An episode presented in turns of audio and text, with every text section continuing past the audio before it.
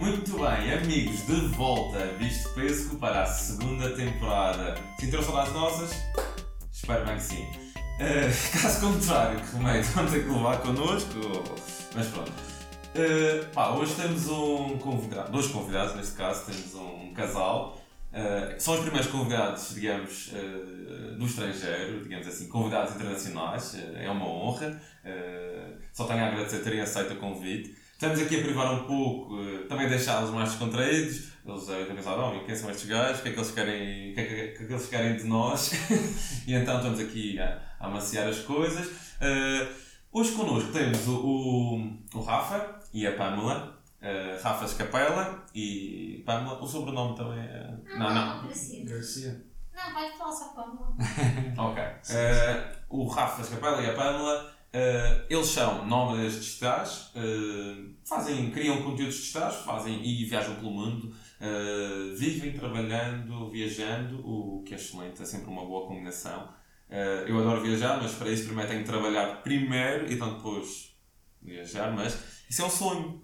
Pá, eu convidei-os porquê? Porque, para já, uh, pá, eu acabei de conhecer na primeira vinda, o ano passado, eles como youtubers estiveram cá na Madeira, uh, conheceram a nossa ilha, pá, claro, foram muito elogiosos, disseram muito bem, e nós madeirenses adoramos sempre aquele, aquele elogio, aquela, aquela palmadinha nas costas, pá, eu fiquei, fiquei bastante, gostei daquilo que, que eu ouvi, mas não só pelo bem que ele disse, mas também pela forma com que uh, eles são são críticos, mas também são, informa são informados, não falam só por falar. Uh, e gostei muito do conteúdo dele. Depois comecei a seguir mais os conteúdos do canal, porque há o canal do Rafa, mas há o canal do casal.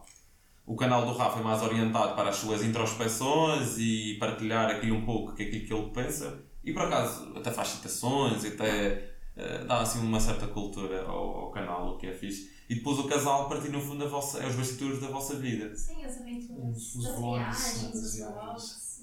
E pronto, já são 27 países eh, por onde eles passaram e agora decidiram, eh, não sei se decidiram, já vamos descobrir, uh, vieram cá à Madeira outra vez, decidiram regressar à Madeira para esta fase crítica que todos nós vivemos, sim, uh, ainda estamos, estamos aqui com, com esta pandemia a nos condicionar, mas eles vieram à Madeira, pá, eu acho que há muito para saber aqui. Bem-vindos. Obrigado. Obrigado por terem aceito mais uma vez. E então, o que é que vos trouxe para a Madeira desta segunda vez? Quer, Quer falar? Eu falar primeiro as damas, né? Tá certo. Mas, é, resumindo, foi unir o útil ao agradável. É, porque já havíamos visitado a Madeira antes, então um lugar muito agradável, queríamos voltar. É, mas, ao mesmo tempo, estávamos nesse, ainda estamos né, nesse momento de pandemia, de muitas restrições, é, não dá mais para viajar como nós viajávamos antes, então tínhamos que escolher um lugar para ficar nesse período por alguns meses.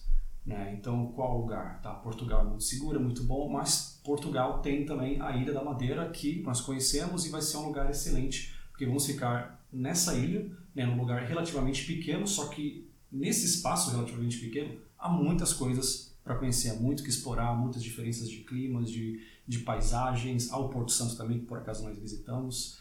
É, então foi Já saiu o vídeo?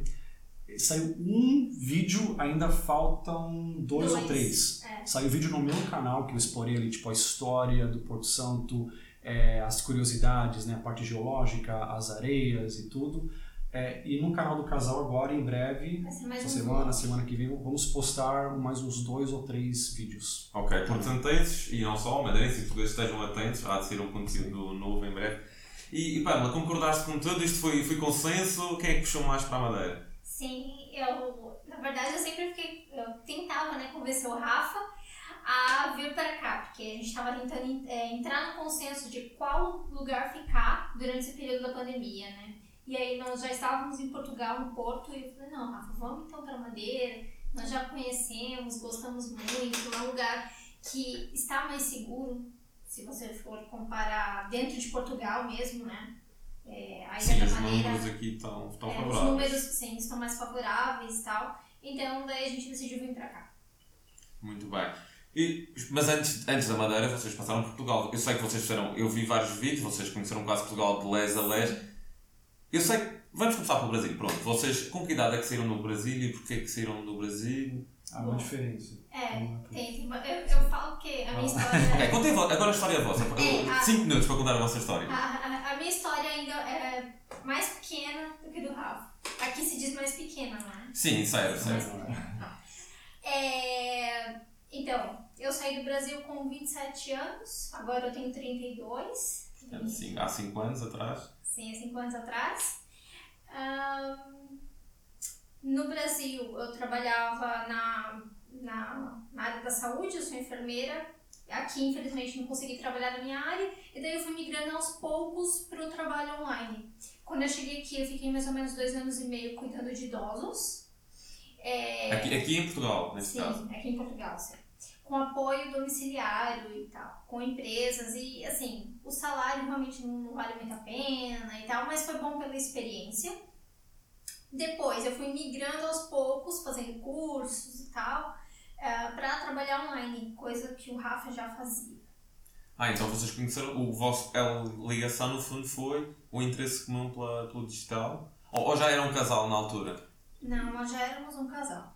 Sim. Só que na altura, quando nós nos conhecemos, nós nos conhecemos no Brasil, é, o Rafa ainda estava tentando descobrir o que fazer online. Ele tem até um curso no Uhum. canal, no canal dele explicando como que ele saiu do escritório, que ele trabalhava no escritório na Austrália, num, num ramo corporativo, para trabalhar totalmente online. Foi um, todo ali um processo. Quando ele estava no Brasil, ele estava de férias. Ele saiu da Austrália, foi pro Brasil, ele estava de férias. Até então era para ele ficar lá três meses. Daí a gente acabou se conhecendo lá. E aí ele acabou ficando um ano por minha casa. E já não queria voltar para a Austrália. Vol- Voltaste? É, não era bem plano, na verdade era meio que um ano sabático, assim, né? É, quanto a, minha parte, É, agora, conta- da- sua parte. Tem um resumo. É, assim, eu saí do Brasil com 19 anos. Em 2005 fui morar no Canadá por 3 anos. Né? Sempre era meu sonho desde pequeno, né? sair do Brasil e morar no exterior.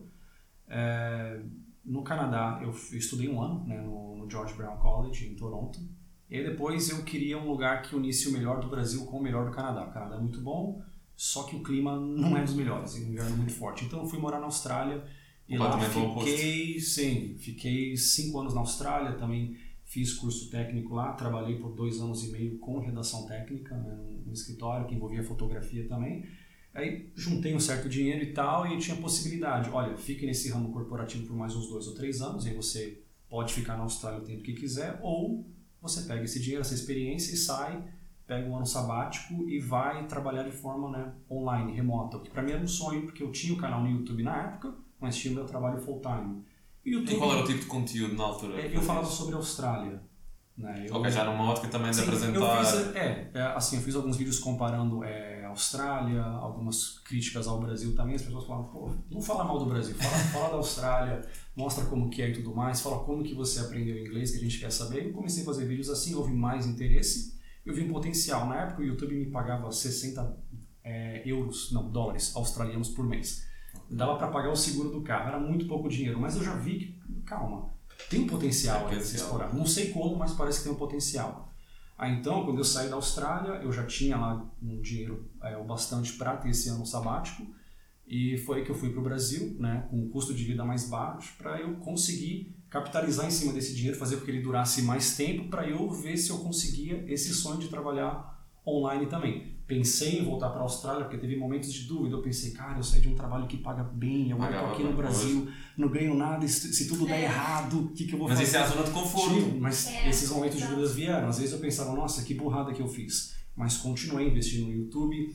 É, com o inglês eu fiz alguns vídeos mostrando como que eu aprendi, não dando aula em si, mas mostrando, olha, eu é, no inglês eu consegui chegar nesse nível de trabalhar com redação técnica e para aprender eu fiz isso, isso, isso. As pessoas queriam muito saber. Mas porquê que eu, eu noto, isso, isso que calhar tu vais me confirmar. O brasileiro tem dificuldade em aprender inglês? Alguma razão? Tem, Ah, eu acho que há, há algumas razões. É, eu diria que culturalmente no Brasil o inglês é mais uma coisa assim colocada no pedestal. É. Você vai aprender se você for uma pessoa bem instruída, é uma coisa muito intele desnecessariamente intelectualizada e não precisa Nas disso. primeira, nos primeiros E- graus de ensino não toca no inglês? Tem, mas não, não é muito aprofundado e também há pouco interesse, porque já é uma questão. O desinteresse é cultural no Brasil. Sim. Infelizmente, é o que eu chamo de intelectofobia, infelizmente tem no Brasil. Principalmente nas camadas mais pobres, que é de onde eu vim. Né? Eu cresci bem pobre. É, mas uma coisa interessante, outra dificuldade que o brasileiro tem é a questão linguística. O português de Portugal tem uma diferença que acaba até facilitando o aprendizado dos portugueses. Enquanto que no Brasil há sons que nós não temos, então é mais difícil para o brasileiro, às vezes, entender certos sons, como o L no final das palavras. Vocês falam Portugal com L, nós falamos Portugal como se fosse U. E isso é limitador Isso- no, noutras línguas? É, No, no inglês, Sim. no inglês, isso interfere muito, porque o inglês você pronuncia o N, você pronuncia o L, e pro português mesmo, pra quem nasceu em Portugal é mais fácil do que, por exemplo, pra quem nasceu no Brasil. Porque tem muitas palavras que a gente não percebe. Por acaso isso, eu não sabia bem exatamente qual as letras, mas nota-se muito um brasileiro a falar inglês que tem ali um sotaque, como, como um, um sérvio a falar inglês, um, um russo a falar inglês, todos nós temos. Acabamos por eh, transportar o nosso sotaque para, o- para o inglês. Mas acaba por ser. E se calhar no, no Brasil, não sei, mas aqui na Madeira, por exemplo, se calhar vocês já perceberam isso, como nós dependemos muito do turismo, o inglês é quase sim. elementar e nós somos quase que obrigados a aprender porque temos que ser. É um bocado a atitude de servir e de estar ao dispor do estrangeiro, mas é, é bastante importante e ajuda-nos. E mesmo em lugares em Portugal que não são tão turísticos como a Madeira. Que aí tem a questão da diferença de educação, Brasil e Portugal, a questão linguística também, e a questão cultural, né? Que em Portugal é esperado que você aprenda o inglês. Né? Portugal é um país relativamente pequeno, parte de uma comunidade internacional chamada União Europeia. Então, assim, para o português, para o holandês, para o estoniano, você tem que aprender o inglês, senão você fica muito limitado. O espanhol pode até falar, ah, não vou aprender porque todo mundo fala espanhol, toda a América do Sul, América Latina, né? Mas, claro, Portu Portugal até poderia né, fazer isso, porque tem o Brasil que fala português, mas por acaso do sul da Europa, Portugal é o país que melhor fala inglês como língua estrangeira. Isso tirando Malta, que tem inglês como língua oficial. Mas, Ah, sim. claro, se for comparar, é, é Itália, é Espanha, Grécia, os portugueses fa falam muito melhor. Isso é de acordo com o índice da, eu acho que é, eu, eu esqueci agora, mas tem um, um vídeo que eu fiz que por acaso eu citei os países que melhor falam inglês como língua estrangeira. Eu citei um índice de 2015, eu já esqueci qual que é. Sim. Quer dizer, então Portugal está. A, a língua mãe é uma base, uma boa base para aprender, para aprender outras, não é? Sim, então assim, o, o inglês no Brasil, ele é visto como algo muito chique, algo só uma pessoa muito inteligente que vai aprender inglês, algo assim caro, é muito caro você entrar numa escola para aprender. Mas, mas o, ensino, o ensino em inglês aqui, por exemplo, em Portugal é público. tá? As escolas públicas já, já têm no plano o, o inglês. Mas, por exemplo, eu lembro que quando eu era criança, eu era adolescente, eu queria saber um pouco mais sobre determinados assuntos de inglês e minha professora na escola virou para mim e falou: se você quiser saber disso, você vai ter que se matricular numa escola de línguas, de língua inglesa. E por que é vocês acham? Isso, isso é o quê? Isso é o, o Estado a falhar? Há de- há de- há de- não há vontade para educar as pessoas? Então, eu acho que não. Eu acho que eu acompanho muitos youtubers brasileiros que ensinam inglês. E tem um em especial, o Mário Vergara, que eu gosto muito, que ele falou assim: olha, eu migrei para o YouTube porque eu sou professor de inglês, mas eu não queria ensinar inglês do jeito que eu era obrigado a ensinar. Porque, assim, na- nas escolas, os professores, eu falo isso porque minha mãe e minha irmã são professoras, eles têm um plano um plano de, de, de ensino, que eles têm que passar aquele plano. Por mais que ele queira fazer diferente, não pode.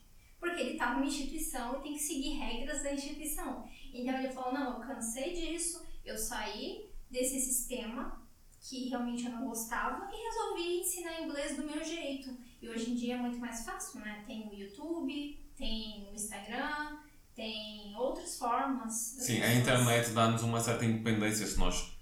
Aquilo que nós não podemos aprender ou que não, não estava no plano curricular, nós temos Sim. hoje em dia a capacidade de ser autodidatas em muitos aspectos. Sim, e- e, e por outro lado, o Brasil ele é um país com um mercado muito, mas muito grande para quem quer ensinar inglês. Um mercado assim que realmente a pessoa ganha muito dinheiro, porque as pessoas, é, os brasileiros, eles não falam inglês, mas eles têm muito interesse, eles sabem que é importante. As pessoas sabem que o inglês é importante, então assim, ah, é importante, então eu vou, vou comprar aquele curso, sabe?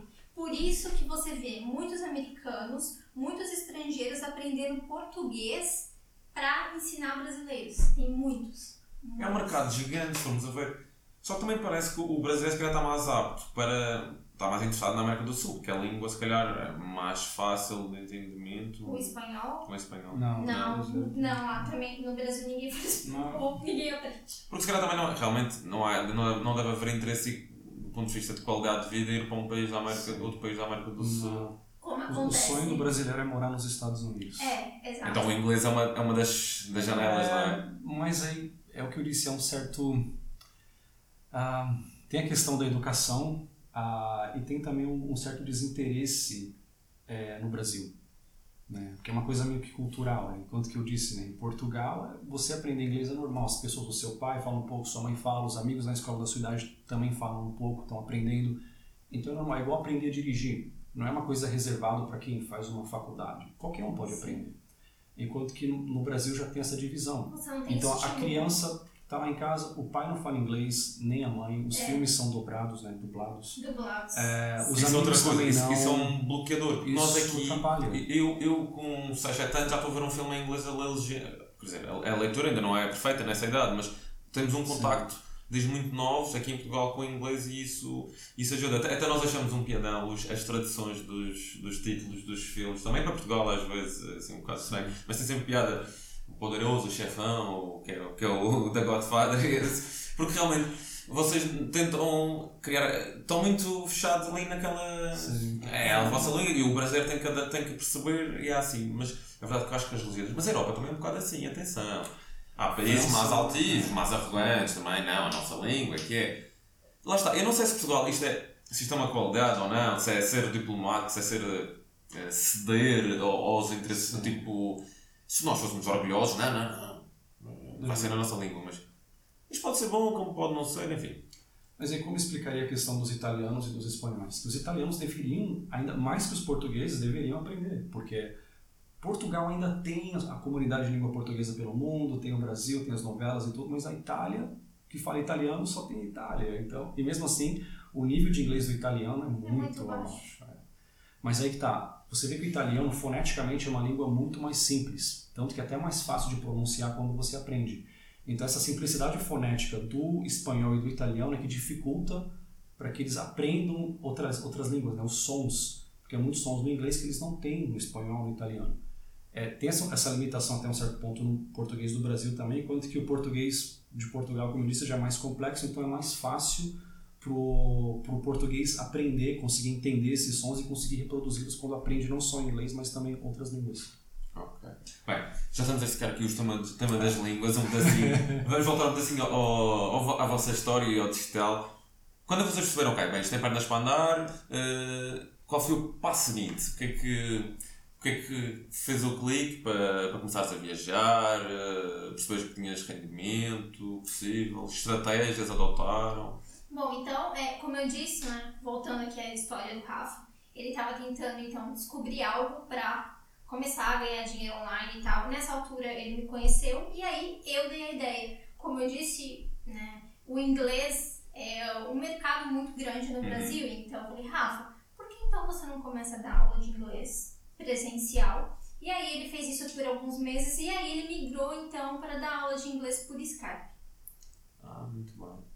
Então, isso foi a tua, a primeiro primeira coisa. fonte de rendimento estável para poderes ser Ah. autónomo.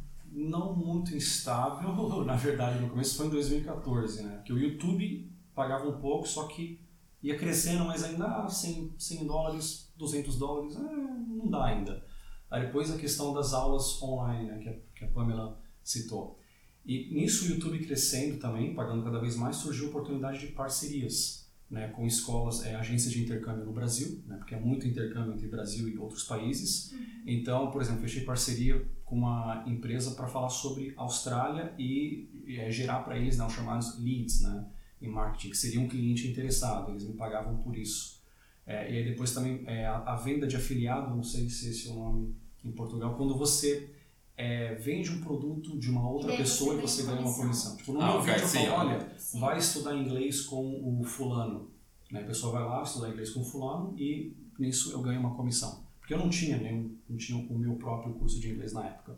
Aí depois o meu foco sempre foi, é, assim, não dar aulas em si, mas falar como que eu aprendi. Tá aqui o método, né, as, as 12 maneiras, os métodos para você aprender inglês e coloquei isso num curso depois.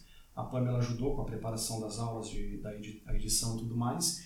E aí foi em 2018 que nós é, lançamos esse, é, o mapa da fluência. Sim. Até falo dessa parte que o brasileiro tem dificuldade, que o português não tem o L no final das palavras, que o brasileiro não pronuncia, que é um ponto cego.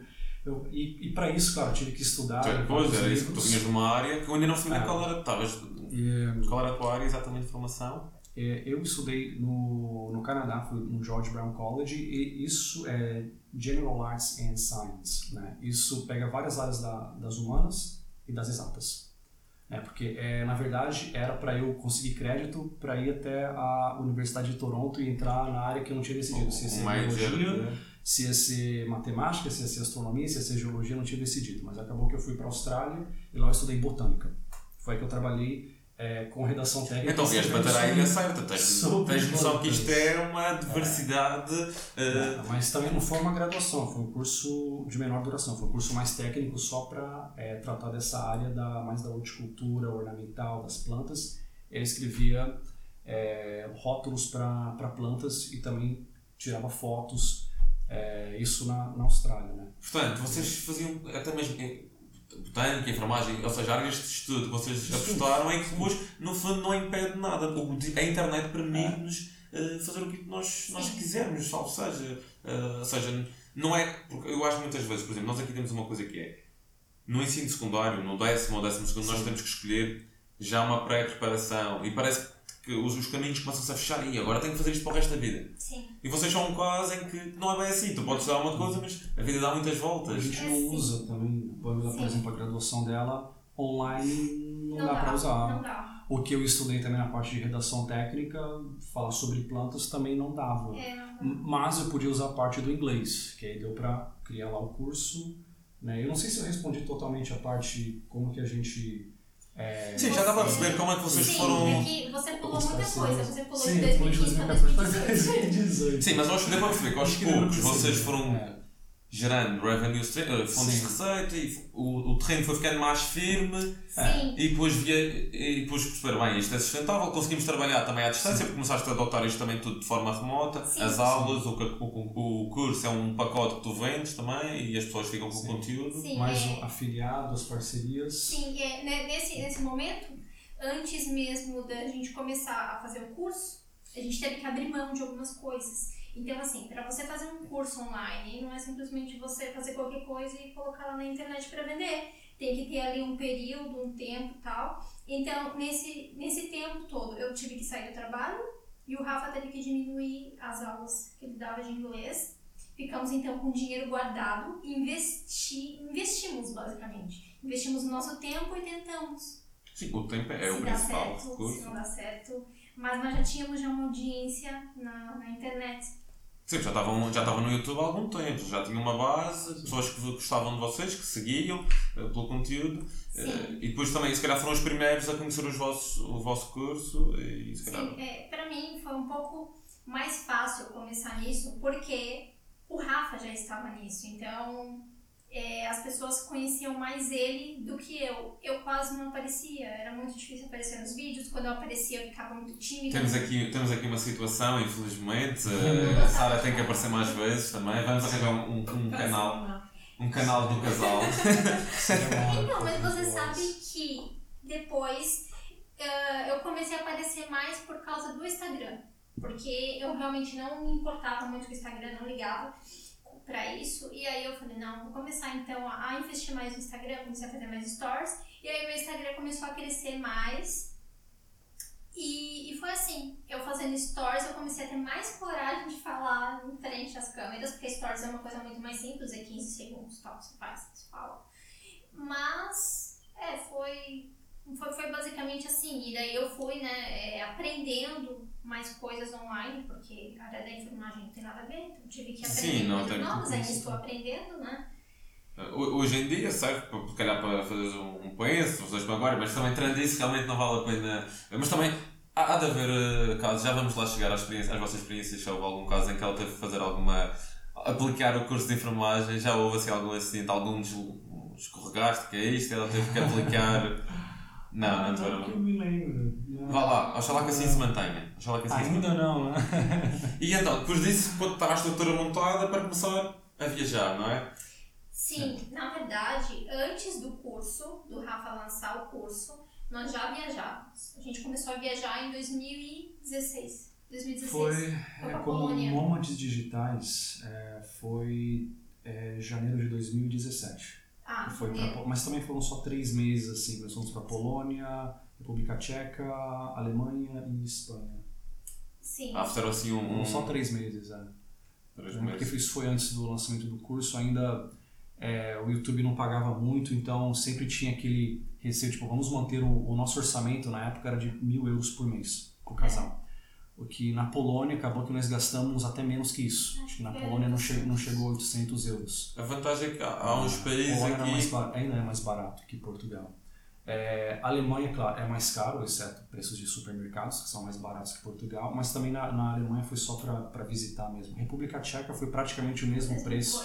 É, a cidade do Porto e Praga tem uns preços assim bem equivalentes.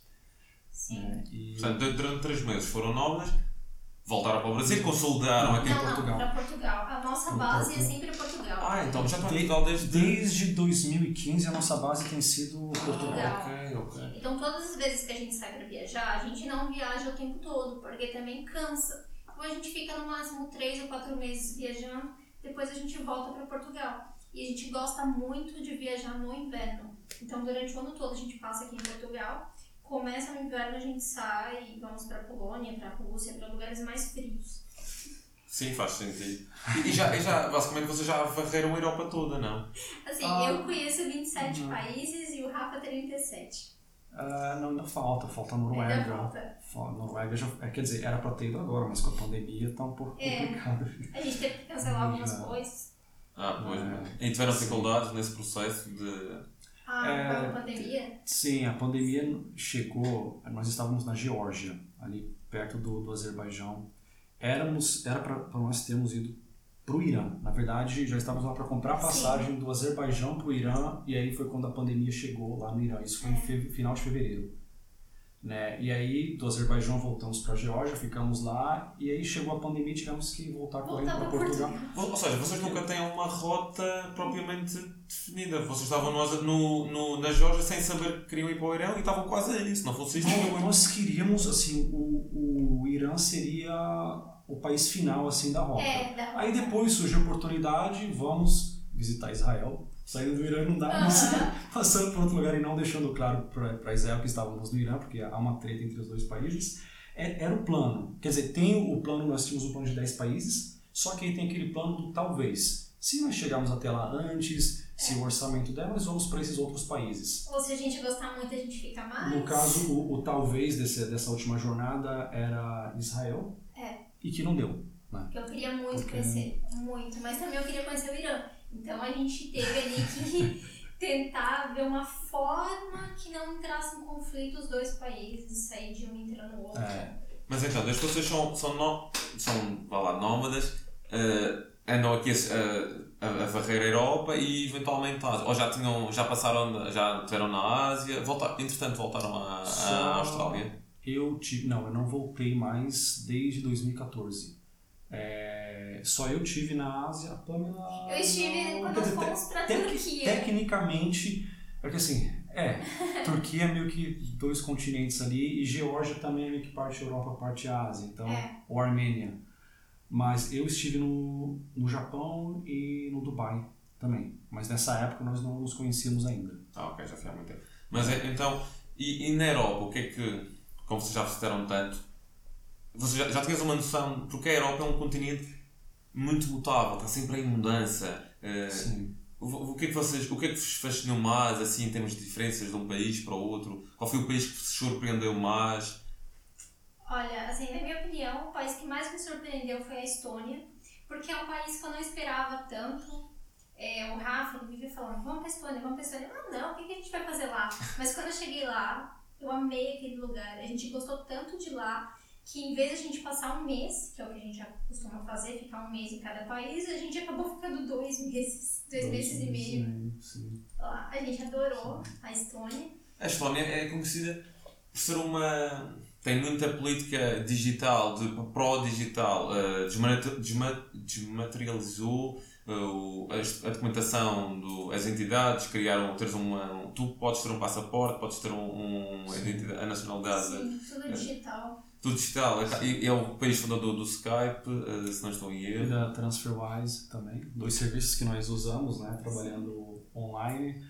Ah, e sim, acho que foi o primeiro país a implementar a questão do voto online. Você pode fazer muita Também, coisa online sem sair de casa, exceto comprar casa, vender casa, acho que é, e divórcio. Você não pode fazer isso online, por motivos... você não- Só faltava. o, casal, o casal briga, vai lá e pronto.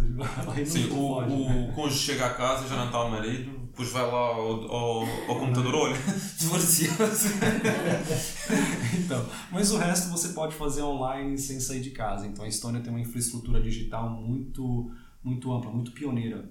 É, e agora tem também o visto para nômada digital na Estônia e parece que Portugal também em breve vai implementar isso. Sim, a União Europeia, no fundo, nós bebemos uns dos outros, seguimos os exemplos né, dos outros e, e acaba por ser o, também uma razão, se calhar, que vos atraiu, ter, vocês sentem-se eh, europeus, né? Gostavam, gostam da, da nossa forma de vida, porque apesar das diversidades. Sim, há muitas. Sim. Tanto que é, é, é difícil dizer, porque quando as pessoas falam ah, na Europa, é assim, eu digo Europa onde? Na Albânia é uma coisa, na Noruega é um planeta diferente. Sim, língua, cultura, religião. história, sim. Então é muito diverso, porque quando eu penso na Austrália, é o quinto, sexto maior país do mundo, mas se você vai da, de uma costa para outra, é tudo muito parecido, num certo aspecto. As cidades modernas e tudo mais, o idioma também o mesmo, o sotaque também não muda tanto. Até no Brasil muda mais, enquanto que na Europa e em Portugal, um país relativamente pequeno, Porto e Lisboa são lugares que você nota essa diferença, Nossa, porque na é. história Muito. na época que Lisboa era dominada pelos mouros por muito mais tempo, o norte já não era mais. Então tem essa diferença histórica. Então é difícil falar o que que é Europa assim. Então eu me sinto multicultural, né? É. Eu sou sou brasileiro de nascença, fui criado lá, mas tem coisas que eu não me identifico tanto com o Brasil. Tem Sim, coisas que sim, tem coisas que não. Então acho até difícil sim, eu também. falar. Eu já não consigo mais me acostumar no Brasil. E eu, por eu nunca gostar, na verdade, muito do, dessa cultura brasileira, tem um- em diversos aspectos eu mim foi muito mais fácil chegar aqui em Portugal e me acostumar com a cultura local. A cultura de ir ao café, a gente ama Sim, o português passa muito tempo Sim, no café. tempo ao café. É, Quando nós, as pessoas às vezes não entendem, quando nós dizemos, vamos ao café, as pessoas às vezes depreendem, ah, ele vai lá tomar um café e volta. Não, o Não, português quando dizem um é café socializar. é uma reunião social, exato, é um- uma coisa quase religio, eh, religiosamente, vamos lá pôr a conversa em dia, o bilhar dar e isso. Isso pra mim é muito agradável, porque no Brasil não existe isso. E eu sou uma pessoa assim muito calma, né? E lá, lá no Brasil, a minha família mesmo falava, minha mãe, minha irmã falava, ah, mas você parece velha. Você não gosta de sair, você não gosta de ir pra balada, você não gosta de fazer. Porque elas são muito brasileiras, gostam de carnaval, de futebol, dessas coisas todas. E eu nunca gostei. Elas vão escutar isso, tá? Não, não, não, mas é verdade. E eu nunca gostei. Sim. Então é, é uma coisa que, sei lá, é, quando você migra faz toda a diferença, até mesmo na adaptação, para você conhecer as pessoas. Por exemplo, eu já falei isso pra minha irmã. Eu acho muito difícil, por exemplo, a minha irmã sair do Brasil e vir para Portugal. Para Portugal especificamente. Porque os portugueses têm um jeito diferente. São pessoas mais calmas. Ela é uma pessoa que tem tipo, milhares de amigos sabe? E os portugueses não são tão abertos assim, igual os brasileiros.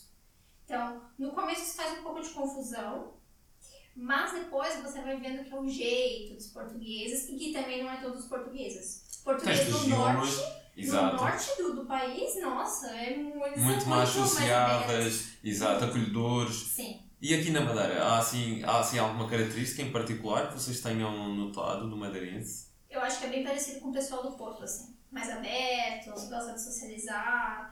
Agora, o pessoal, por exemplo, Lisboa, mais ali pro sul, já é mais fechado. Então, quando a gente saiu do Brasil, fomos pra Lisboa, eu já notei um pouco isso. A gente ficou lá quase um ano e eu não consegui fazer amizade com ninguém, né? Eu, ah, mas como assim? E eu já fiquei já um pouco chateada. Eu falei, não, mas é o jeito dos portugueses e tal. Mas, se você pegar né, é, esses 27 países que eu conheci dentro da Europa, o povo que mais se parece com o brasileiro são os portugueses. Os Sim. outros são muito fechados, mas muito. Até porque temos a nossa história, eh, somos no fundo. eh, embora o brasileiro não goste muito dessa parte da colonização, mas pronto, somos irmãos, não é? Acabamos por ser irmãos e estamos aqui e, e- e existe essa, essa herança da língua, o que nos aproxima, apesar de haver um, aqui um, um oceano gigante a nos separar, acho que a, a língua em si vai nos manter sempre muito próximos.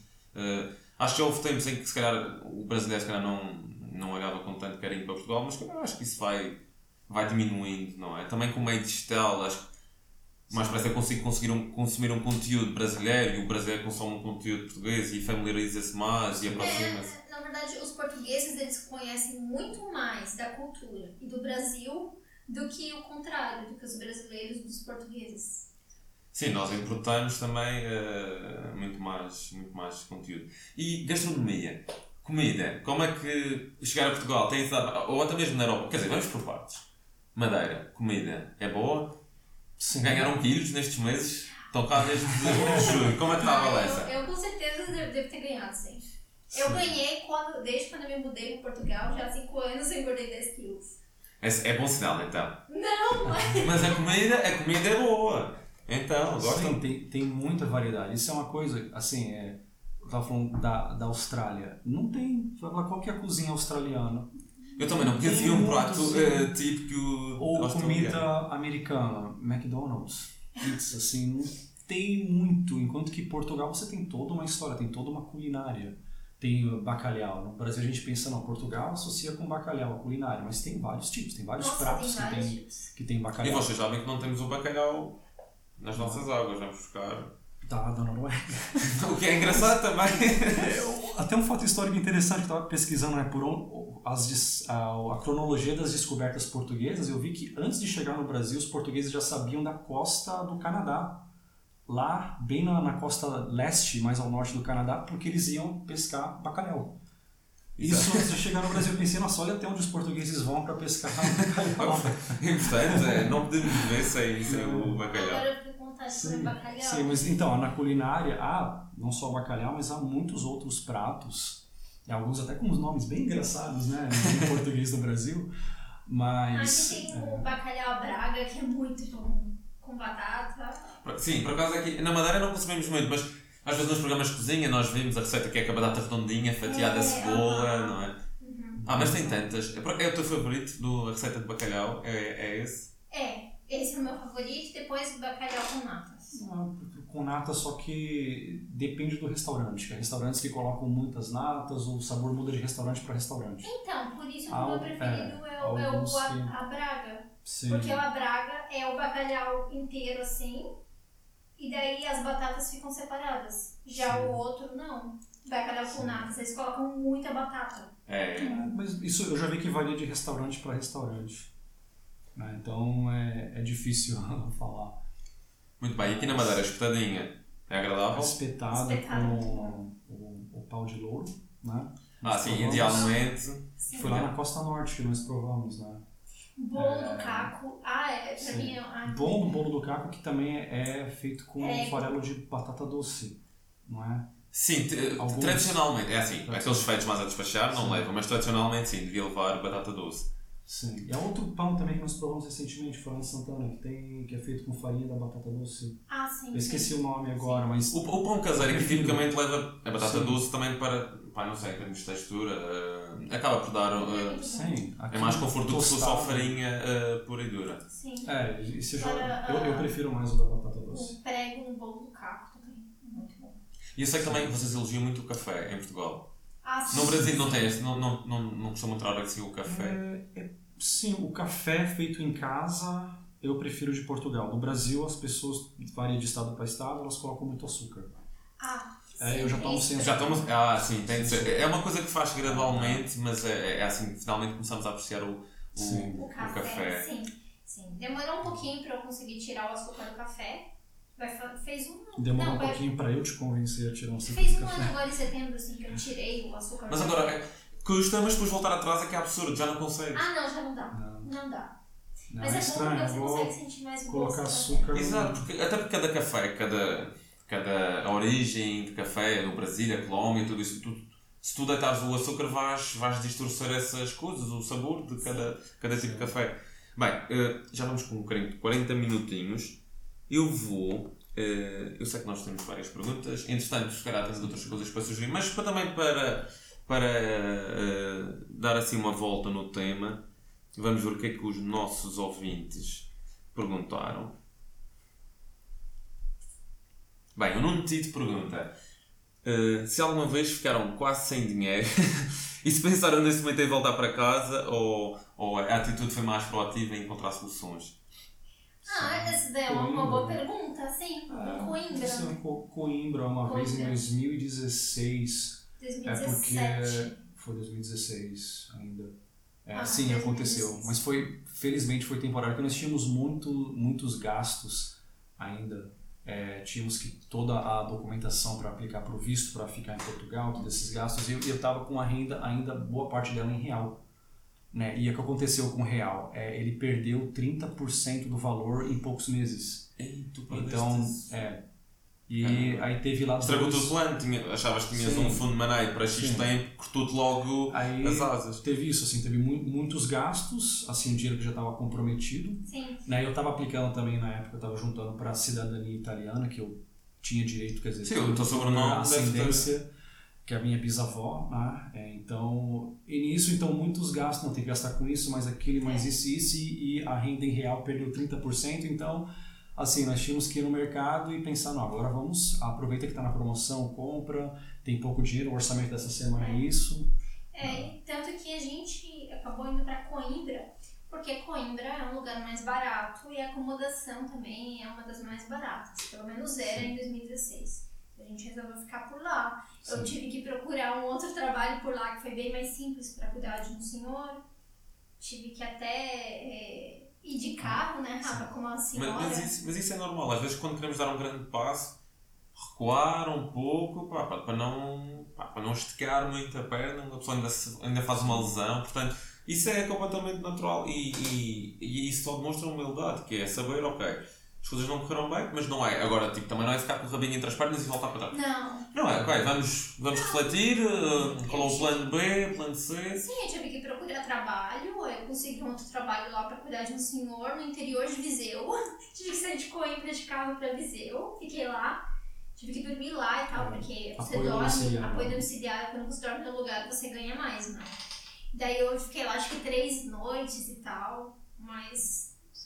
E Foi às assim. vezes o, o, o Ah, digital é você teve que difícil você. Lisboa, lembra? Eu tive um trabalho de freelancer lá que eu fui filmar um jogo de, Sim. de futebol.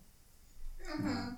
Ah, que era uma, a- uma amiga nossa que tinha um filho que jogava, aí por acaso eu fui filmar lá, isso já ajudou pra, pra ganhar um, um dinheiro, porque. é o que nós chamamos em português o pescado, mas pescado sim. Cara, sim. É, e no Brasil tem um nome que em Portugal. não- Soa mal. Soa mal. curiosos, Sim, podem dizer aqui, pode. Podem dizer, agora estou curioso, cada vez aumentar Posso falar? Pode. Então, no Brasil, biscate fala fazer bico. Ok, ok, ok. Não é, não é o duplo sentido da palavra, não é o melhor. Não é o melhor. Tanto que uma vez um amigo brasileiro disse em Portugal que, ele, que no Brasil ele fazia bico. ele disse que fazia bico num cemitério. Essa... Isso é um. Isso seria um. Nem nos meus melhores. Acho que vai, vai ter que tirar essa parte talvez, né? Não, se realmente fazer bico no cemitério, isso é uma produção. Naquela, numa certa indústria, isso é uma produção que é preciso ser muito criativo para chegar lá, para ter essa ideia. Realmente não é todos os dias. Pois é, é. é Não, mas tem, tem o contrário, tem umas palavras em Portugal que também no Brasil vão soar que um duplo sentido. Rapariga, não é? É, isso é, é mais em alguns lugares, mas não tem mais tanta essa conotação. Não é, não é tão pior quanto É, fazer bico. sim, sim, isso aí. Sim, mas eu complicado. tinha a ideia que rapariga era, era, era pejorativo, era ofensivo, Tem, algumas mas pessoas é só, é só em certos estados. É, o filho de uma rapariga. Que, É, é, significa é, mas não, não, é, não tem mais tanta essa conotação. Em su- mas em suma, deram a volta. Sim, é, e o, Em pouco o, tempo. É que nisso eu lembrei que a gente já fazia muito tempo. Eu pensei, nossa, qual foi a Mas não passaram fome. Não, Não. mas É porque quando você está num certo, digamos, o que no Brasil seria considerado classe média, você se acostuma com um certo padrão de vida Sim. e agora você não pode mais ir no cinema, não pode mais comer a comida que você quer, tem que se privar. Só que eu lembrei que eu também cresci bem pobre, né? Na periferia, não tinha muitas coisas. Pobre no Brasil é bem diferente do que ser pobre em Em Portugal, Portugal. né? Na Europa. Então, me lembrei disso e pensei, pô, já passei por tudo isso, então agora É, é isso essa mentalidade. Eu acho que nós às vezes acumulamos demasiado e já conquistamos isto e parece que temos medo de perder, que nos agarramos e eu preciso disto, agora que eu tenho isto já não sei viver sem isto. Pelo contrário, eh, às vezes é, é- tu és mais livre quando tu não tens problema em voltar atrás. Pois. É voltar a ser pobre. Não tem problema em ser- voltar a ser pobre. Pá, isso, isso deve ser libertador. E se calhar é isso também que vos mantém à tona e continuar a, a pensar direito e a fazer o vosso plano. E uma coisa interessante que aconteceu nesse período foi que, igual eu falei, né? Eu tava mandando currículo e tal. E eu acabei aceitando esse trabalho de cuidar de um senhor. Mas antes disso, uma outra empresa me contactou e eu queria aceitar por conta do trabalho, do dinheiro, tudo. E o Rafa falou: não, você não vai aceitar. Você não vai aceitar porque Era muito pouco era dinheiro. muito pouco dinheiro. Mas É. assim, mesmo a gente precisando, ele falou, você não vai aceitar, você não precisa disso, não sei o quê. Porque realmente era mais uma exploração do que tudo. Não foi, Rafa? Sim, é porque é, é muito fácil você ter um pouco de fé em si mesmo quando tá tudo indo bem, né? Mas quando tá indo mal é que realmente você tem que falar, não, eu não vou aceitar isso, eu vou sair dessa e a gente vai encontrar um- uma outra forma de, de ganhar dinheiro sem ter que ser explorado. E acabou que, que aconteceu, foi uma... Sim, uma coisa era, era um temporária. trabalho Sim. assim, ó, pra ganhar 2 euros e pouca hora. Sim, eh, se calhar estava no salário mínimo, mas realmente se formos a ver, o salário mínimo aqui Mas também não é muito. trabalhava-se muitas horas. É, era pra dormir lá, pra trabalhar de madrugada. Ah, E pois. aí assim- parecia, pelo valor, dava 700 e tal euros, parecia ser grande coisa. Mas aí quando você fosse, quando você Estamos a ver o valor à calculava, hora, que é o valor. Ei, temos de valorizar a nossa hora. Nós temos de pensar assim: quanto é que a minha hora vale? Se nós aceitarmos isso, estamos a, pronto, a sujeitar. A, a- para já estamos a baixar. Um- o mercado, no mercado de trabalho há sempre oferta e procura. E se alguém está disposto a fazer por esse valor, pá, os salários também não aumentam. Para nós queremos garantir que os salários também, ou como vocês chamam as rendas, não é? Sim. Perdão, para as rendas aumentarem também o pessoal tem que bater o pé, isso é importante. E quando você começa a trabalhar online e não depender de outras empresas, é importante você ter mais essa mente empreendedora. Ah, não, então eu vou, eu não vou então trabalhar para uma empresa, eu vou trabalhar para mim mesma. Como que eu posso fazer para ganhar mais e né, ganhar cada vez mais? E de certa forma o trabalho online é um trabalho escalável. Então não tem ali um teto salarial. E, e, Quando, e quando esse- dizes que é escalável, importa explicar eh, esse conceito. Eu, eu percebo o que queres dizer, mas se calhar para, para as pessoas perceberem. Sim. Ah, Rafa, explica essa parte de escala. É, se você tem uma, uma loja física, você só vai vender para as pessoas na sua cidade. E tem um número. São pessoas de uma certa idade que compram nessa cidade e tem um limite. Você dificilmente vai ganhar mais que aquilo. Enquanto que na internet não tem esse limite. Você não precisa se limitar à sua cidade, seu estado nem seu país. Você pode vender não só para 50, mas para É a 50 beleza, mil. é a beleza das coisas. Sim. Sim. do É, digital. Só que o, o do digital o que acontece? A gente faz uma venda só 30 dias depois que a gente vai ver esse Sim. dinheiro. Então tem que pensar à frente também, porque há muitos trabalhos que sim, você pode fazer um trabalho hoje talvez é, e já recebe no dia seguinte, na semana seguinte. Online você tem que pensar, por isso tem que ter uma reserva financeira. Na gestão, nós chamamos isso eh, gestão de tesouraria. É, é o gestão de fundo de maneio. Temos que calcular as necessidades eh, e, as- e- os recursos que nós temos e aplicar isso depois n- na, numa rotatividade durante um tempo. Pá. Mas isso, pronto, vocês aprendem intuitivamente, é possível fazer essa, essa gestão. errando também, né? Há Muitos erros e acertos. Muito bem. Temos aqui também mais uma pergunta do nosso ouvinte, o Vitor Hugo, que é um habitual, que é um irmão, para quem não sabe. Já tiveram que improvisar uma dormida ao relento devido a algum imprevisto? É, dormida ao... As pessoas quando ouvem, ah, Ah, relento, é ao ar livre, no, Ah, na ao rua. Nós já pensamos nisso, mas acho que não, não fizemos. Né? É, eu- nós íamos fazer, só que... Mas iam fazer por, por, por, por opção, não por eh, não haver Não, outra não, opção. não, não por necessidade. Ah, Nesse caso, acampar seria tipo um Não. acampamento? Mas forçado ou por livre Não, espontâneo? Eu acho que a pergunta, é porque se calhar também as pessoas quando ouvem nómadas eh, associam mais ao Ah. nómada. Porque o nómada tem aquela conotação da pessoa que trans- vai de um lado para o outro, que anda com a casa às costas Sim. e que muitas vezes eh, pode não ter onde Sim. ficar e Sim. está tudo em aberto. Mas o nómada digital hoje em dia já é um, há um planeamento. Então, eu estava dizendo, é, toda vez que a gente sai para viajar, a gente se planeja muito bem. Então, a gente costuma sempre ficar em casas, apartamentos, casas ou apartamentos pelo Airbnb, que é a plataforma online e tal. E dificilmente a gente fica na rua, tenta fazer um tipo de acampamento. A gente já pensou também uma vez alugar um motorhome, talvez a gente faça isso ainda. Já, já dormimos no aeroporto. Ah, sim, no aeroporto. Foi na, foi na volta, foi na pandemia, Isso, na volta. isso, isso, isso é mais nómada. Eu Isso não, é... eu não tive escolha, porque, claro, tivemos que voltar a Portugal às pressas, porque as fronteiras estavam fechando. E chegamos na França, e no caso chegamos lá tipo meia-noite, e eu tinha um sim. voo de tarde, e era muito longe de ir até a, cidade, depois voltar, ia pagar assim, sabe, para economizar uns 200 euros, Exato. preferimos ficar no aeroporto. Quer dizer, não se dorme no aeroporto.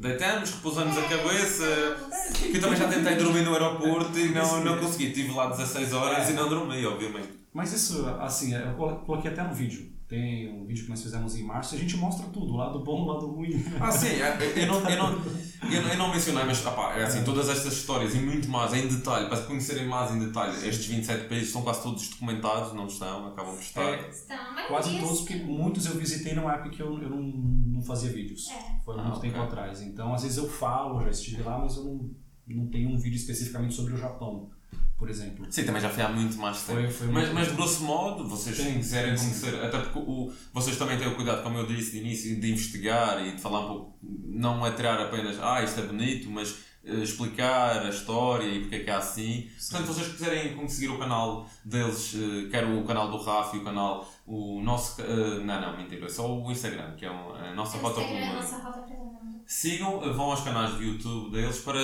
verem os roteiros, conhecerem a- a- um pouco mais de cultura, enriquecer e Ah, todas sim. estas peripécias também, como o caso do aeroporto. É, lá, lá no Instagram tá tudo nos stories fixos. Ah, também, temos- também podem acompanhar através das stories. Muito bem. Sim, isto hoje em dia temos tantas formas de partilhar conteúdo. Sim, sim. Ok, esta pergunta já está arrumada. A Jessie, Jessie Fernandes, pergunta: Quais as formas para arranjar estadia, voos e dinheiro para as mesmas? Portanto, isto tem a ver com a fonte de receita, talvez. Eh, como- No fundo, como é que vocês financiam o vosso estilo de vida, talvez? São, parece que três perguntas. É sim. É, a, sim. a parte mais fácil, acomodação, Airbnb, Booking.com, onde você consegue, ou mesmo os anúncios locais, né, tipo, Portugal tem o OLX, você pode conseguir acomodação, não é só para arrendar a longo prazo, mas você pode conseguir acomodação por uma semana também, isso vale para os outros países. É, aí depois tem, antes de, de renda, tem mais outra pergunta. Voos, né? Arranjar estadia, voos, Tem sim. o site, tem o, o. Roam, Roam to Rio, ah, esse site. E vocês É conseguem, dois- vocês têm assim algum conselho para as pessoas tipo, para conseguir eh, melhores preços? É, porque as tarifas dos voos muitas vezes há uma, há uma conspiração. Nós temos uma conspiração aqui na Madeira que os voos, não sei se vocês já perceberam, que a rota da Madeira continente está muito inflacionada. Se vocês forem, forem a medir a milha, o preço milha, é ridículo. E nós temos uma conspiração muitas vezes que, se tu tiveres muitas vezes no site, que o- há, há ali qualquer coisa que armazena, que sabe que estás muito interessado e o preço está assim para subir, Sim, sim. e se tu comprares do outro lado. Vocês já têm alguma prova de conceito sobre isso? Conseguem desmistificar É, isso? Sim, nós de fato passamos por isso. Queríamos ter vindo para Madeira em junho, só que os preços estavam assim, tipo, É. 500 euros para duas 560 pessoas. Mas isso também devido à pandemia. Época. Mas, mas no modo, no modo mas geral, das vossas rotas, O que eu diria, tem um site que é o Kiwi, é, kiwi.com, e ali você consegue misturar voos com é, comboio e, e autocarro. Então, o bom é você procurar um hub, né? Uma um, um aeroporto que é, que é um hub internacional. Por exemplo, se, você, se fôssemos é, do Funchal é, para Estônia, é, saindo daqui, se, é, provavelmente se você procurar nesse site, ele vai mostrar um voo muito caro, porque a rota que ele faz automaticamente é uma rota cara. Mas é, se você pegar um hub, por exemplo, Funchal, é, Bristol ou Londres, já vai ser um voo bem mais barato. E Londres, Tallinn, talvez vai ser uma rota cara, mas se você descer em Riga, é, na Letônia, você vai de autocarro para Tallinn. Então, esse ah, autocarro o você ideal vai é pagar 10... otimizar, encontrar uh, Sim, realmente. você faz manualmente. Sim. Porque se você for ver só a rota que já vem automática, que você coloca no site, ele já te dá até essa rota aqui, custa 500 euros. Se você fizer dessa forma, né, você para um pouco antes, em vez de ir direto para Tallinn, você para em Riga e, e, gasta lá 20 euros de autocarro, você economiza 200 euros. Sim, por exemplo, é, Berlim também é um hub também muito bom, a gente já foi para lá algumas vezes, justamente só para pegar a conexão de um voo para um autocarro, por exemplo, e é, sai muito, muito, muito mais barato. Por exemplo, Porto, Berlim acaba sendo mais barato, e o autocarro que sai de lá é tipo 5 euros, 20 euros. Fomos, Sim. né, Rafa? Tem Sim. até um exemplo. Nós fomos pra, de Berlim pra Praga. Pra Praga. É, depende, assim. Foi pra Praga. Não, foi de Berlim foi pra Dresden. Ah, pra Dresden, sim. Foi. Mas só faltou uma parte da pergunta, talvez a mais importante que a pessoa quer saber, que é as, a, as fontes de renda. Sim, ah, é, sim, o... sim, sim, tem isso também. E, Agora, há, há, muitos trabalhos que você pode fazer de forma é, remota. E agora, com a, com a, pandemia, cada vez mais as empresas estão reconhecendo que sim, que você pode. Tudo que você pode fazer de forma remota, então você pode usar para ser um nômade digital. Né? Seja como funcionário para uma empresa ou então trabalhando para você mesmo. Não precisa ser um produtor de conteúdo. Aqueles bancos freelancers, por exemplo. É, tradução, eu até mesmo antes de ser nômade digital na Austrália, eu cheguei a fazer tradução como freelancer deu para ganhar ali 200, 300 euros no mês, não vai viver muito com isso, mas já é uma ajuda. É, é design gráfico também, é, você pode fazer. Ou se você tem uma habilidade, você pode ensinar essa habilidade As aulas pessoas, também, as sites onde... Desculpa, continua. É.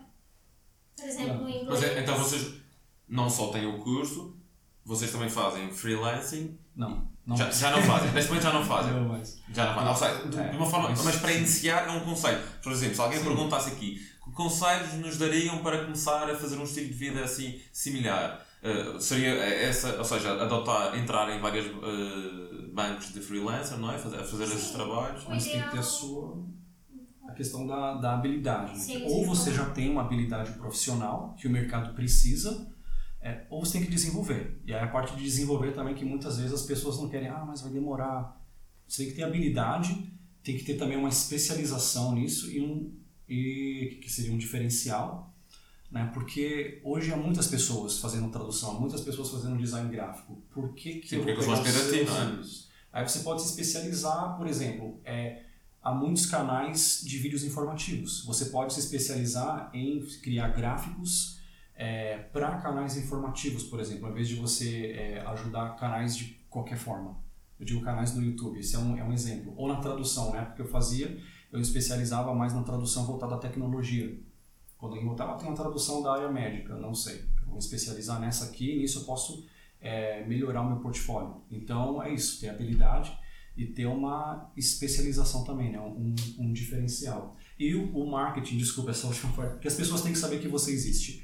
Aí o marketing, ou você tem um marketing orgânico como nós temos é, no YouTube, ou você paga e faz uma campanha de marketing para o Facebook falar para a pessoa certa, para o seu cliente certo, falar, ó, o fulano digital existe, ele tem um produto, um serviço que vai te ajudar. Sim, a gente também trabalha também com essa Vocês alavancaram, vocês conseguiram crescer organicamente?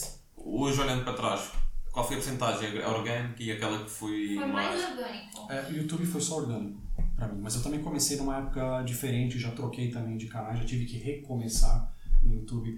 É, com vendas de afiliados é, e o, o, o, inglês e também agora o curso que nós fizemos, que nós lançamos esse mês para é, renda online, nómadas no digital, sim, tem a parte paga também.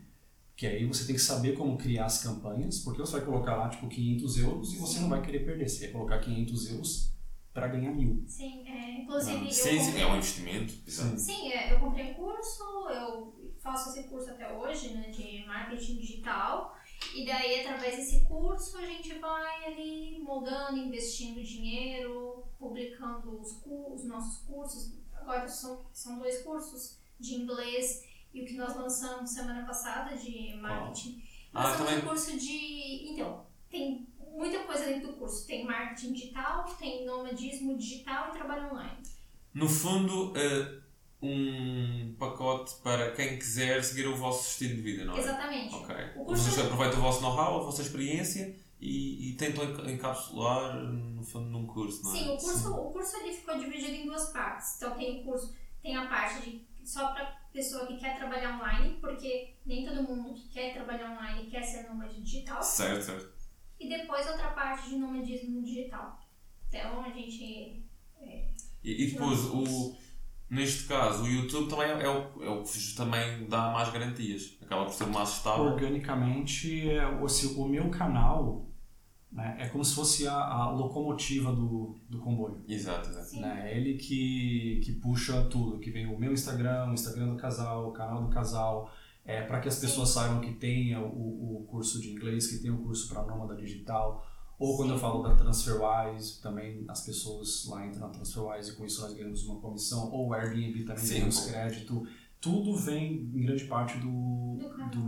Vocês, obviamente, vão ter que se associar a marcas e isso. isso acaba ser, se calhar há pessoas que dizem, ah, aquele é vendido, tem um patrocínio, mas, mas às vezes acaba por ter, ter que ser porque é isso que sustenta também. Sim. e vocês também, se calhar, acabam por também escolher marcas. Vocês podem escolher marcas com quem vocês querem trabalhar porque gostam e porque é-vos útil. Vocês também não vão Sim. vender bem a da cobra, obviamente. Sim. Se bem que eu, eu vejo, eu já vi vídeos vossos e não tem assim muita publicidade. Não, Não. e não é assim invasiva nem eh, tipo forçada. É, há, há muitas pessoas que têm o, o tipo o Patreon, que os youtubers americanos têm. É uma forma mais. É, eu Ok, não é. tenho. Não, Desculpa. eu Não, é uma forma mais à cabeça, ou, ou- ou seja, eh, tiras logo a, a forma da, da fórmula eh, da equação, tiras logo a publicidade e as pessoas aí já não vão dizer se vende isto ou não, mas também as pessoas muitas vezes, o problema é que em Portugal também, eu acho que o português gosta muito da coisa do de borla. O de borla é que é bom. Eh, e o Patreon, nós também podíamos estar no Patreon, mas não ia funcionar. E também estar só por estar, pá, eu acho que não é por aí. Também porque o nosso, no no nosso caso, o intuito não é também que isto possa gerar rendimento ou uma renda, não é? Uh, não é esse o intuito, mas eh, o que eu percebo do, do Patreon é fixe porque tira logo a equação, isto é claro, é o objetivo, ok. Que Queres, eh, pá, o, tudo, tudo, tudo o que se faz é preciso, nem que seja o tempo, tudo isso paga, o tempo, os, os microfones, Sim, etc. equipamento, o seu tempo e tal. E eu até acho que há muita gente que tem, tem bom conteúdo no Patreon e Sim. e é uma excelente forma de tu te promoveres e já garantires à cabeça que a tua. Sim. E tu já sabes, quanto mais apoiantes tens, também sabes que estás no caminho. É que serves tipo de medidor. Quanto mais subscritores tu vais tendo, a nível que que queiram bancar financeiramente, financeiramente, também tu dá para perceber se estás no caminho certo, se tens que mudar alguma coisa. Ah, outra coisa também que a gente esqueceu de citar, a mentoria. Gente Ah, também mas isso eu não, presta esse eu, tipo de não, eu não serviço. faço mais. Isso aí depois. É que assim, Não eu, eu, eu não, eu não gosto. Não, pelo contrário, só que eu não gosto de, de vender horas. É, como eu fazia quando eu tinha que ser freelancer ou, ou dar aula de inglês, que isso, eu encerrei isso em 2017 para 2018. E eu gosto assim de uma coisa escalável. Eu gosto de assim dedicar vários meses, criar um Sim, se produto. tu e trabalhas agora- é só tu. Só há um Rafa. Sim. Só há uma panda. Não, não. Sim, sim, sim. A ideia do escalão, para as pessoas perceberem um pouco isso, tu, se tu queres criar uma fonte de rendimento para aquela, ou seja, com um produto, ah pode ser o vosso, o vosso curso, o pacote está lá, mas aquilo depois é, pode-se multiplicar quantas vezes, e vocês não precisam estar lá eh, porque o- aquilo é escalável, é como vocês Foi dizem. até é, o motivo, também um dos motivos que a gente resolveu fazer esse curso foi justamente por causa da mentoria. Porque a mentoria, ela Ocupa é, mais tempo. ocupa tempo, horas e tal, e era muitos e-mails atrás de mentoria, da, da mentoria. É, muitas pessoas procuram Muitas querem, querem pagar até. É assim, mais oferta, mais procura, perdão, mais procura, a oferta mantém-se, também o, o preço, o vosso valor, a hora também acaba por... Sim, aí, mas agora também é, grande parte do público é brasileiro. E mais É. uma vez, aquilo que eu citei que o real O perdeu real. 30%, então coloca mais 30% aí de janeiro para cá. Sim, porque agora o vosso custo Então- de vida tem que ser a base, é aqui na Europa, vocês não podem, têm cobrar preços que às vezes podem Sim. ser, podem ser incomportáveis para o brasileiro, não é? Sim. Sim, aí que vem as fontes em diferentes moedas. No caso, o YouTube paga em dólar. Né? E também o, dólar em relação ao euro também. Antes era um euro, um dólar e 10. Agora um euro dá um dólar e 20. Então já tem uma pequena perda aí também. Mas agora com o real, sim. Em vez de 10%, nós- é 30% de, de perda. Aí, claro, os preços aumentam, mas acaba ficando mais caro para o brasileiro. Sim. E como eu sou uma pessoa assim, eu vim da, da pobreza, eu queria que meu conteúdo chegasse às pessoas que não têm condições. Mas se for ter que colocar um preço cada vez mais alto devido à desvalorização, não é todo mundo que vai ter dinheiro para comprar isso no Brasil. Há uma frase com o nosso convidado da nossa primeira temporada que disse que foi. Eu não, eu não tenho bem certeza, mas eu, eu vou tentar citar. Que é: tu, quando vens da, da pobreza, ou seja, quando tu sobes no elevador social, não te esqueças de mandar o elevador para baixo. que é no fundo. Faz sentido. Ah pá, se tu já foste humilde, quer dizer, agora que estás lá em cima, pá, não há, não há motivos também para. e acho que é importante. Bem, eh, estamos aqui, vamos também. Isto já está, já deve estar, isto já deve estar numa hora. Uma hora e... Temos aqui mais uma perguntinha, eu penso que é a última. O Tiago Souza pergunta: Gostava de saber qual o país de sonho deles e se existe algum que não tenham curiosidade. Ou seja, se há algum que, que está mesmo no topo. Qual é o que está no topo das preferências para, para breve e qual é o que está no, no fundo das preferências? Quer dizer, mas isso cara. ah, Se tiver algo que não. Pro Rafa, eu acho que eu já sei a resposta. Noruega. Agora, pra mim, com certeza a, a Inglaterra. Você já esteve lá? Sim, já, sim, eu estive lá, mas seria, é, seria algum país da UK, Do Reino Unido. é do Reino Unido, sim. Ah, Sim. Pra mim, claro, o país que quero visitar, que estou para visitar, Noruega. Agora que eu não tenho interesse, eu vou chocar todos os brasileiros. Estados Unidos. Eu acho que talvez o único, o único brasileiro que passou por 37 países e não foi para os Estados Unidos porque não quis. É. Provavelmente. Eu gosto dos Estados Unidos, mas eu já estive no Canadá, que eu acho que é os Estados Unidos que deu certo em muitos aspectos. Então, eu vou para os Estados Unidos um dia, mas sem. Assim, não é algo que está no topo da lista. eu conheço essa frase porque já, já aplicaste à madeira. Eh, já agora, queres, queres dizer a opinião da madeira? Vocês disseram qualquer frase que era isso, que era. A Madeira é o Brasil que deu certo. Parece Muito isso, bem. acho que foi isso. É isso, foi isso, foi isso. É, em muitos aspectos, e muitos madeirenses falaram pra mim, é, é, eu concordo. Parece isso mesmo. Sim, é. Porque em muitos aspectos você tem a parte positiva do Brasil, que o Brasil é isso, é uma mistura de coisas boas e coisas ruins. Só que na Madeira você vê muito mais as coisas boas do Brasil e nem tanto as coisas ruins, né, que infelizmente o Brasil tem. Então, é isso. Sinto que estou num Brasil que deu certo. É, bem. no meu caso, um país que eu não tenho nenhuma curiosidade de conhecer é o Egito. Então, quer dizer, há, há ali. Pronto, é, um- é a escolha. Não, eu por acaso tenho uma curiosidade, eu adorava ver eh, as pirâmides e. pá, cá está ali muita coisa ainda por. eh, desconhecida, porque tem, tan- tem tantos anos e a forma eh, como as pirâmides foram construídas. Pá, deixa-me. É um morrer de curiosidade, eu gostava de saber. mas pronto, pronto, isso. Ok, eh, temos uma horita. Eu acho que vamos ficar por aqui. Já satis- satisfizemos eh, a maior parte das curiosidades, respondemos às perguntas todas. Vocês podem cortar a parte que eu derrubei a água. Sim, sim, vamos pôr aí um separador. Sim, o telemóvel já agora, quando podes mostrar como o telemóvel sobreviveu, mostra para a câmera, para aquela. Tá aí. Está inteiro, está a Tá funcionar? aqui, gente, tá inteiro. Está a funcionar, muito bem. Desculpa, eu não, não vou oferecer mais água, mas também já vamos terminar. Querem, querem deixar alguma palavra? eh, alguma palavra para os nossos ouvintes ou para os vossos que os vão-vos ouvir? Alguma coisa que. Não sei, podem, querem dar. ah, assim, eu, eu não sei se há muitas pessoas assistindo talvez pensam em se tornar produtor de conteúdo e para você que é português e vai se tornar produtor de conteúdo, invista no mercado brasileiro que as pessoas gostam muito. O brasileiro gosta muito de quando um estrangeiro, seja português, que fala português ou não, mas que essa pessoa está produzindo conteúdo para o Brasil, as pessoas gostam muito e tem um mercado enorme a ser explorado. E funciona muito bem, nota-se isso. O, o fenómeno Jorge Jesus acabou por eh, aproximar um pouco, porque as pessoas não estavam a dar muita atenção. E, e de repente, os conteúdos dos portugueses que comentavam futebol eh, começaram a comentar o Jorge. E os brasileiros invadiram, basicamente, os canais do YouTube em que se falava de futebol, porque. eh, opá, é- é- o fenómeno lá, claro, tem uma expressão. Desculpa, Rafa, já, já, já dei mais água. Eu roubo a água dela mesmo. Mas, mas isso é verdade, e, e- e é, e é um pouco a prova daquilo que estavas a dizer, que é escalar. Porque se nós criarmos conteúdo em português, nós, se tivermos uma visão eh, encerrada, nós vamos ver, ok, eu, tô, eu sou madeirense, eu vou criar co- conteúdos para o madeirense e eventualmente para o português. Eh, eu estou a falar para um mercado de 10 milhões. Ou seja, Sim. mas nós temos que pensar que isto é, é escalável para o Brasil também, porque a língua assim o permite. E vocês também, para este É lado. 10 milhões, mas também tem que lembrar que em Portugal a maior parte são idosos. Ah, Não é? Tá, tá, tá um pouco. Tal- Talvez Eu não tenho dados, o Rafa é uma. Desculpa.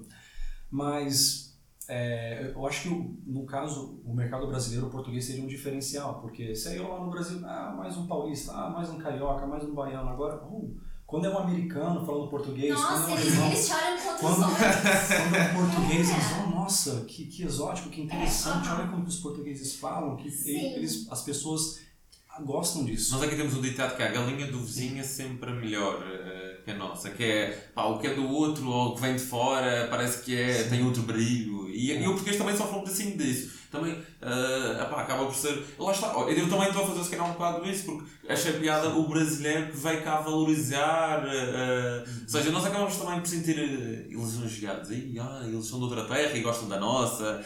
Acaba por ter. E sim. como que é, é, assim, na visão dos portugueses, como que é essa questão do nomadismo digital? Porque eu acompanho mais casais, ou mulheres, ou homens solteiros mesmo, que são nômades digitais muito mais brasileiros. Eu só conheço um casal de portugueses. Eu acho que é. Eu não, eu não tenho grande conhecimento de causa, atenção. Mas, calhar, por não o ter, eu acho que não é assim um, um fenómeno muito uh, presente em Portugal. Eu, o, que eu, o que eu acho que está a acontecer e que nós temos visto são as influencers, e, mas elas acabam por. A, viajam mais por lazer também, não, não próprio pelo conceito, porque elas vêm e voltam sempre à base, ou seja, voltam sempre a casa. Uh, no fundo. Uh, eu acho que não é uma coisa muito presente. E se calhar também isto acaba, acabará por abrir, abrir olhos a algumas pessoas. Por conta da pandemia, talvez. Sim, agora também está mais complicado. Tá, tá. Não, mas eu estou a dizer, já antes o mercado em si, não, não, eu não conheço ninguém, pelo menos madeirense e, e Portugal a nível nacional, não conheço assim. Se calhar vocês conhecem um casal, não é? Mas também não, não faço ideia. Agora, Instagram, toda a gente parece que agora quer ser e, e influencers, mas é mais, acho que é mais para o uso próprio de poder ter uh, patrocínios disso e daquilo e publicitar. É, e... É, é, bom pensar na, na barreira de entrada e pensar, por exemplo, quanto tempo demora para treinar alguém razoavelmente inteligente para fazer o que eu faço. Se a resposta é um dia ou dois, então cuidado. Né? Então tem que ter essa parte também. Né? Se qualquer pessoa pode fazer o que você está fazendo no YouTube, no Instagram. Se isso é replicável. Então, é replicável também, facilmente replicável. Exato. É, por exemplo, filmar um gato brincando é interessante, eu gosto, todo mundo dá risada, mas quanto tempo leva para uma pessoa ser treinada para fazer isso? Tempo nenhum. Agora, para você ensinar alguma coisa complicada de um jeito fácil de entender, para você adquirir essa experiência, pode ter levado anos. Então, não é uma coisa facilmente replicável. Então, é isso que as pessoas têm que pensar. Às vezes, a barreira é é conquistar a habilidade primeiro. Muitas pessoas já pensam, não, quero dinheiro fácil, quero ah, chegar. Porque o fulano ganha dinheiro fácil. O brasileiro pensa muito assim. Ah, mas aquele cara compôs uma música com meia dúzia de palavras e ficou rico, eu também quero fazer assim. e isso são, são, poucos casos, assim, você tem que pensar na habilidade, algo que não é facilmente replicável. O sucesso normalmente é, tu, tu vês, o sucesso é isto que tu vês aqui em cima, este, este copo transparente não é o melhor objeto, mas pronto, ok, isto é a ponta do sucesso, mas não oh, tem aqui. Iceberg, né? Exato, é a ponta do iceberg no fundo. Uh, e o sucesso é, tem muito isso ilude, porque nós achamos que é, que é só que está a mostrar e não é. Mas pronto, acho que isto é uma boa nota para terminarmos. Sim, sim. Uh, uh, pronto, gostei muito de vos ter cá. Uh, já, tinha, já tinha uma boa impressão. Nós, nós só convivemos hoje, foi muito quase uh, um choque. Foi um flash mob aqui. Um aparece, vai buscar de carro, traz para casa, começa a gravar. Mas acho que vocês pá, uh, pá, trouxeram conteúdo para nós. Nós só tenho a agradecer essa parte e para as pessoas lá em casa. Pá, foi muito giro. e vocês já sabem, obrigado por assistirem. continuem a seguir o Bicho Pesco partilhem, ponham um gosto nos vídeos, que isto, os algoritmos são manhosos. Uh, também, apá, se gostaram aqui dos nossos convidados, apá, sigam as páginas. Já agora, é melhor, para não correr o risco de me enganar, digam vocês aí uh, as vossas páginas para, para aquela câmera. Então tem o nosso Instagram, que é arroba nossa rota pelo mundo. Depois tem o Instagram só do Rafa. Que é Rafael underscore Scapello. E tem o canal, que é meu nome no YouTube, Rafael Scapello. E depois o canal do casal. é, é, é, muita coisa, gente. que é, é Pan e Rafa Scapello. Muito bem. Ok. Pessoal, deem um apoio uh, e até o próximo episódio. Obrigado.